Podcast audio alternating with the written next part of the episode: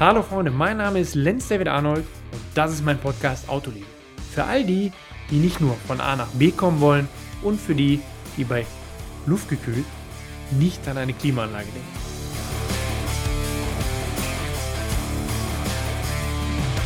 Ja Leute, wieder eine Woche rum und ich kann euch sagen, leider hängen wir immer noch im Corona-Kack fest, ja, und ähm, jeder schreit Langeweile, Langeweile, ich muss was anderes sehen und so weiter. Freunde, wo ist denn bitte schon die Langeweile?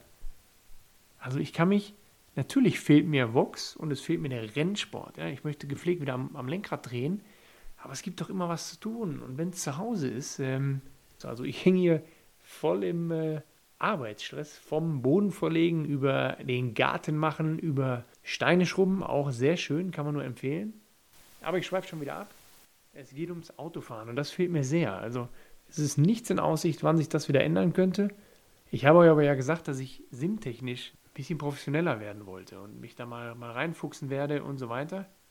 Ja. Ich fange mal, fang mal ganz vorne an. Simulator steht, ist alles total geil. Macht Bock. Feedback hole ich mir ja über meinen Bremsdruck wieder. Ich habe also richtig Bremsdruck. Ich kann 50, 60 Bar drücken und kann damit auch schön dosieren, wenn ich so ein Auto in die Ecke reindrücke. Für diejenigen, die sich jetzt fragen, warum muss ich denn so feste drücken? Ich habe ja im Rennauto auch eher ein hartes Pedal. Und da ist es so, wenn ich jetzt, man muss sich das vorstellen, ein Auto, ja, seitlich betrachtet, wenn ich jetzt richtig bremse und ich habe guten Grip, gute Haftung auf der Vorderachse, dann taucht das Auto ja vorne so ein bisschen in den Dämpfer ein. Und wenn ich jetzt mit diesem eingetauchten Auto auf den Einlenkpunkt zukomme, und ruckartig von der Bremse gehe und danach einlenke, was passiert? Auto taucht auf und dann versuche ich einzulenken, Seitenkräfte raufzubringen, funktioniert nicht. Dementsprechend ist es gerade wichtig im Rennsport genauso und das funktioniert im Sim leider auch echt gut. Ich habe diese Vollbremssituation. Stellt euch vor, das Auto ist unten.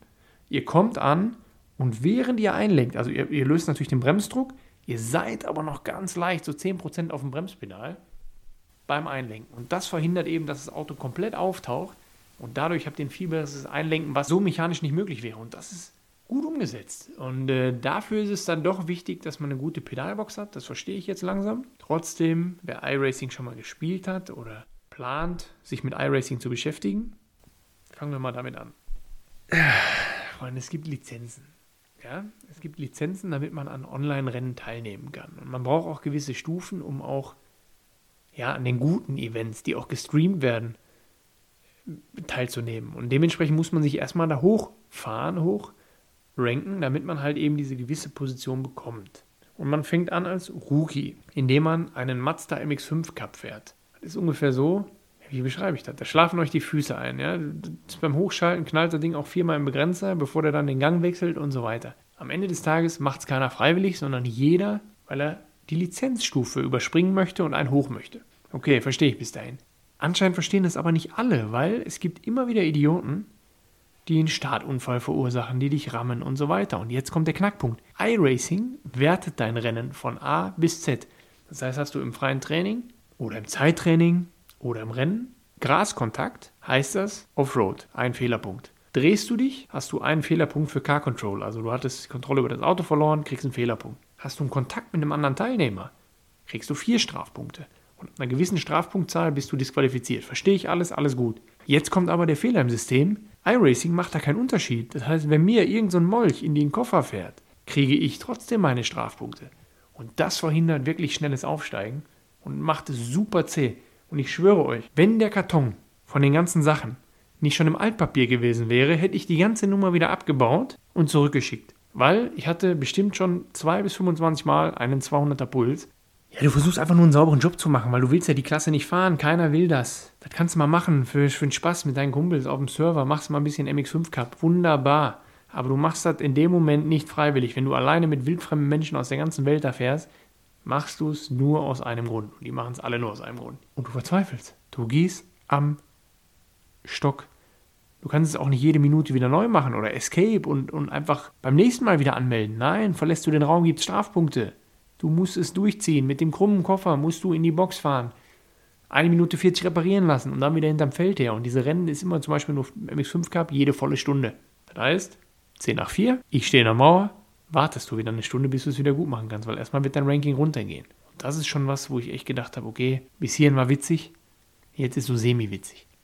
Aber Die gute Nachricht ist ganz klar, ich habe es geschafft. Ich habe Rookie überstanden, bin jetzt auf Lizenzstufe D, also es geht nach oben, ne? Lizenzstufe C, BA ist das höchste. Und ich möchte eigentlich auf C kommen. Da kann ich die Online-Events fahren, die gestreamt werden und vor allem auch dieses IMSA-Event. IMSA finde ich sehr, sehr geil. IMSA ist ja die Rennserie aus Amerika. Da fahren GT3-Autos und GTE-Autos, also auf GT2-Basis. Das macht nicht nur Spaß zuzuschauen, sondern das ist halt auch eine geile Competition. Das sind coole Rennen, coole amerikanische Rennstrecken. Das macht schon Bock. Und dementsprechend will ich Lizenzstufe C erreichen. Dann bin ich soweit sortiert. Also momentan für die Jungs, die iRacing draußen unterwegs sind, vielleicht das gleiche Problem haben oder sich damit auseinandersetzen. Aktuell fahre ich um die Lizenzstufe D, die ich ja habe und möchte in die C kommen.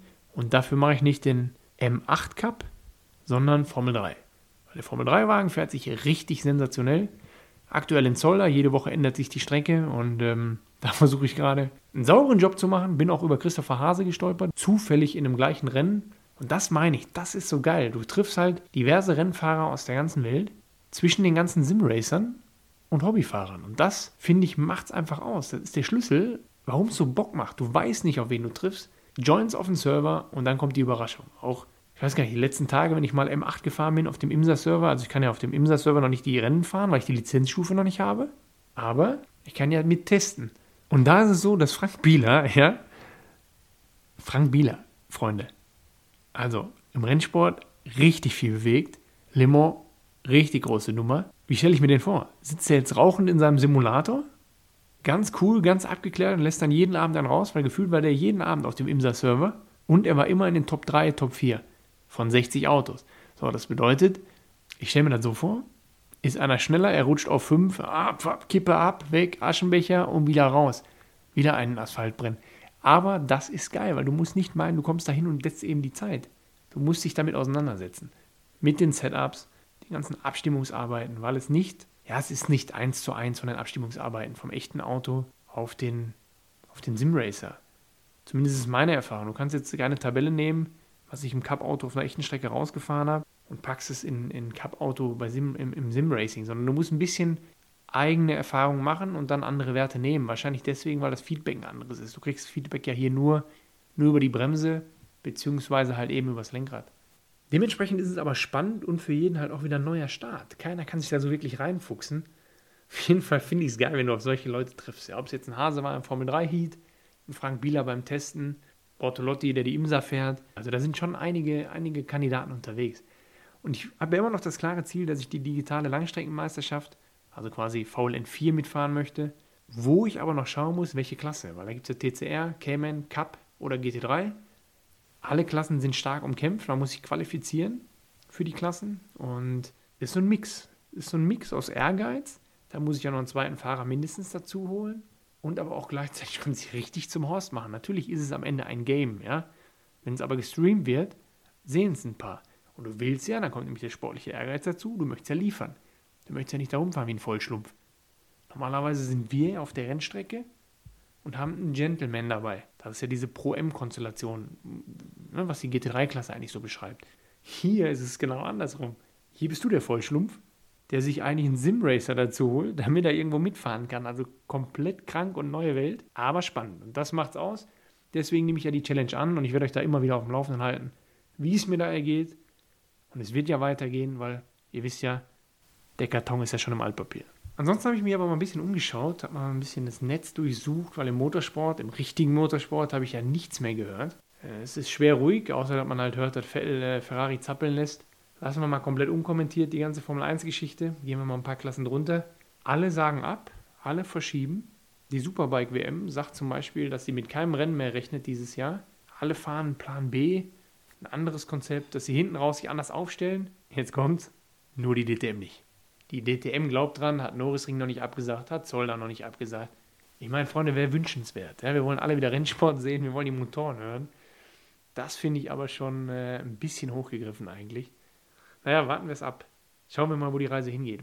Aber in Amerika zum Beispiel, die machen es ganz geil. Die kriegen es hin, dass die Chemka, Nesca, Indica, diese alles Online-Meisterschaften mit den originalen Fahrern, dass die das halt umsetzen, ne? dass da gefahren wird, dass gestreamt wird, dass die Leute wenigstens auf ihre Kosten kommen, weil die kennen ja trotzdem, und das finde ich ist das Interessante dabei, wenn du ein Gesicht dazu hast. Wenn du dir jetzt einen, einen Stream anguckst, wo du 20 Autos fahren siehst kannst du sagen, ja, ich gucke mir jetzt kein Spiel an. Wenn du aber 20 Autos fahren siehst und du hast deinen Lieblingsfahrer dabei, finde ich, macht schon wieder mehr Bock, weil du siehst ja, du siehst ja ganz andere Moves dahinter. Ja?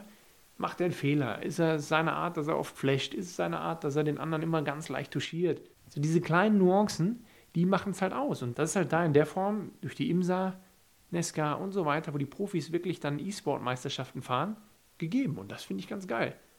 Gut, die machen es halt jetzt außerhalb der Wertung, außer die Indica, die macht so, dass es mit in die Teamwertung einfließt. Finde ich ganz witzig, weil du musst in der Situation kreativ sein. Und natürlich ist es nicht das Gleiche, aber es ist so oder so nicht. Das heißt, wie soll die Saison aussehen? Sollen wir jetzt in diesem Jahr zwei Rennen fahren und dann sagen, man ist Meister geworden? Ist ja Quatsch. Also ist diese Saison 2020 ja eh eine spezielle, eh eine andere. Warum geht man da nicht den Weg? Finde ich ganz witzig. Bin mal gespannt, wann wir in Deutschland auf diesem Trip sind und, und dahin kommen. Die Plattform hätten wir da. Also Race Room macht es ja mit GT Masters. Äh, und im ADAC, im Vorprogramm der, der GT Masters, finde ich eigentlich ganz cool. Die eGT Masters. Warum macht man nicht ein Feld mit Laien bzw. Simracern und ein Feld mit den Pro-Treibern? So sind alle beschäftigt. Jeder von denen hat so einen Simulator zu Hause, würde ich behaupten, mittlerweile. Wenn man dann so sieht, wer da auf den Servern unterwegs ist, fände ich einen guten Ansatz. Ich weiß nicht, was ich euch versprochen habe, ob ähm, Uwe in der nächsten oder in einer der nächsten dabei ist. Ich habe mich ja da sehr weit aus dem Fenster gelehnt. Ich habe aber schon mal telefoniert wieder mit ihm. Er macht's. Wir sitzen zusammen. Das ist ja das schon mal das Gute. Wird jetzt auch in Kürze passieren. Ich werde zu ihm fahren und dann hocken wir uns schön hin und werden mal schön die alten Zeiten Revue passieren lassen. Ja, das Music Monster Porsche 2009, unsere gemeinsame Zeit bei Haribo, im Carrera Cup, Super Cup, als wir gegeneinander gefahren sind und so weiter. Ich werde auch mal die Kühlernummer ansprechen. Ähm, ich möchte auch seine Meinung dazu mal hören. Ne? Vielleicht kommt ja das ein oder andere nette Wort mal in die Richtung. Nein, schauen wir. Wird auf jeden Fall mega, freue ich mich drauf. Ansonsten ging die Woche für mich eigentlich schon wieder viel zu schnell um. Äh, ich wollte mit dem CLA, wollte ich einiges machen, nochmal Videos zu machen, euch mal ein paar Details hinter den Kulissen zeigen von dem Auto und so weiter. Bin ich einfach nicht zugekommen. Das heißt, auf Instagram wird demnächst mal ein bisschen mehr zum CLA kommen wo ich euch das Ding vorstelle, was ist drunter, wie ist der Motor aufgebaut, was kann man da anders machen. So einen kleinen Guide, das heißt für alle, die den A35 oder A45 fahren. Und genauso wie wir auch das G-Modell, wir haben ein 3.2er Carrera G-Modell in Essen stehen. Da werden wir mal äh, ein KW-Fahrwerk reinbauen, nicht damit wir über Tuning reden oder Tieferlegung, sondern einfach nur, weil wenn man so einen alten Oldtimer mit neuen Dämpfern ausstattet, dann fährt so ein Oldtimer auch schon wieder ganz anders. Wir dürfen ja nicht vergessen, ganz oft sind diese Oldtimer mit alten, nicht revidierten Dämpfern unterwegs und neben dem Sicherheitsfeature ist das ja halt eine Gummikuh. Ja? Jetzt lenke ich da irgendwie ein, das Ding macht Bewegungen und wippt noch 37 Mal nach. Dementsprechend probieren wir das mal aus, machen einen Vorbericht, vorher, nachher, aber auch bei Instagram. Und ich werde euch dann vielleicht einfach mal das ein oder andere darüber danach erzählen und warum was Sinn macht. Aber diesen Sonntag 17 Uhr bei Vox Automobil läuft unsere Folge mit dem Supra und es könnte spaßig werden. Weil wir haben mit dem Auto mal so ein bisschen, naja, wie soll ich sagen, wir haben Spaß gehabt. Wir haben Spaß gehabt, wir haben es richtig unter die Lupe genommen, wir haben mal sowas gemacht, was man mit so Autos halt eigentlich ja machen sollte. Ne? Nicht nur, dass man die schön wegstellt oder irgendwie mal irgendwie 50 langrollt und guckt, okay, was haben wir jetzt, 50 bis 100, 100 bis 200. Ja, ist interessant, kann ich überall nachlesen. Wir haben einfach mal geguckt, wie viel ja, kann man Rallye-Gene sagen? Ich sag mal so, wir hatten sehr, sehr viel Spaß. Es gab sehr, sehr schöne Kurven. Es gab sehr, sehr schöne Strecken und vielleicht die ein oder andere Rallye-Etappe. Dementsprechend, ich will euch nicht scharf machen oder so, ne? Gar, gar nicht wegen mir, einfach wegen den Autobildern. Könnt Spaß machen. Könnt Spaß machen. Wenn ihr Bock habt auf coole Szenen, ne? kleine Werbung am Rande. 17 Uhr, Vox. Toyota Supra, Vierzylinder, inklusive meinem Fazit dazu. Und es steckt ein bisschen BMW drunter, gab es in der Form auch noch nicht. Und die Supra-Leute, wie drücke ich es vorsichtig aus? Es sind ja zwei Lager. Es gibt ja die, die sagen, hau mir ab mit so einem Scheiß. Und dann gibt es ja die, die Supra-Verschwörung, die sagen, hey, ja, wenn ich an Supra denke, was sehe ich dann? Ich denke sofort an Flammen aus dem Auspuff. Mindestens ein Meter lang. Auch vielleicht ein bisschen an Rechtslenker. Jetzt steckt da schon sehr viel Deutsches drunter. Aber ich glaube, den Vierzylinder gibt es ja nur, weil sie gemerkt haben, okay, scheiße, der Sechszylinder war zu teuer. Weil wenn Supra über 60 kostet, dann wird es schon schwierig. Mann, der Dreh hat Bock gemacht. Jetzt habe ich wieder Bock am Lenkrad zu drehen. Siehste? Seid ihr schuld. Was mache ich jetzt? Mann. Sei es drum. Ich mache jetzt wieder meine Hausaufgaben, wie gehabt. Das heißt, fleißig sein im Haus, weil mir die Ausreden ausgehen. Vielleicht habt ihr ja Tipps für mich, weil ich so mal sagen kann, warum ich jetzt nicht im Haus weitermachen kann und an den Simulator muss. Wir reden ja hier nicht mehr von Spielen. Das ist eine ernste Angelegenheit. Sieht nur keiner so. Und ich werde natürlich nach einem Termin suchen, wo ich mit dem Uwe zusammensitze, aber auch mit zwei, drei weiteren Gästen habe ich jetzt schon Kontakt, sodass wir dann mal über Motorsport philosophieren und vor allen Dingen auch nochmal so, so, so ein Mittelding zwischen alten Zeiten aufleben lassen. Wir geben Zukunftseinblicke. Wie sieht jeder von den Jungs, Männern, gestandenen Rennfahrern, TV-Jungs die Zukunft im Motorsport, die Zukunft des Automobils in Verbindung, und das finde ich interessant, in Verbindung mit seiner Person. Ich habe ja auch beim Jan Seifert zum Beispiel, war ich ja auch im Podcast. Den werde ich auch mal einladen. Das ist ja interessant. Also wir haben ja, wir haben ja wirklich viele Kreuzungen gehabt im Motorsport in unserer Zeit. Von Teamkollege über gegeneinander gefahren. Bis hin, dass er jetzt sich quasi rausgezogen hat und viele Sachen moderiert. Also ganz verrückt. Und ich denke, da kommt bei dem einen oder anderen auch raus, wie er sich in fünf oder zehn Jahren sieht im Motorsport. Also ich habe so ein paar Fragen auf, aufgeschrieben, an denen ich mich hochhangel, wo ich äh, mal so ein paar gleiche Informationen, darauf will ich achten, dass ich von allen so ein bisschen die gleiche Richtung entlocke, aus den Jungs rauskitzeln. Ne? Also aus den Jungs und Mädels. Muss ja politisch korrekt sein. Gibt es auch Mädel, die man einladen kann? Ah, ihr habt mir schon wieder große Aufgaben gemacht. Jetzt habe ich echt was zu tun. Also, ich kümmere mich drum. In diesem Sinne, macht nichts, was ich nie auch tun würde. Ne? Bleibt anständig und fahrt vorsichtig, wisst ihr ja. Lasst euch nicht blitzen. Bis nächste Woche.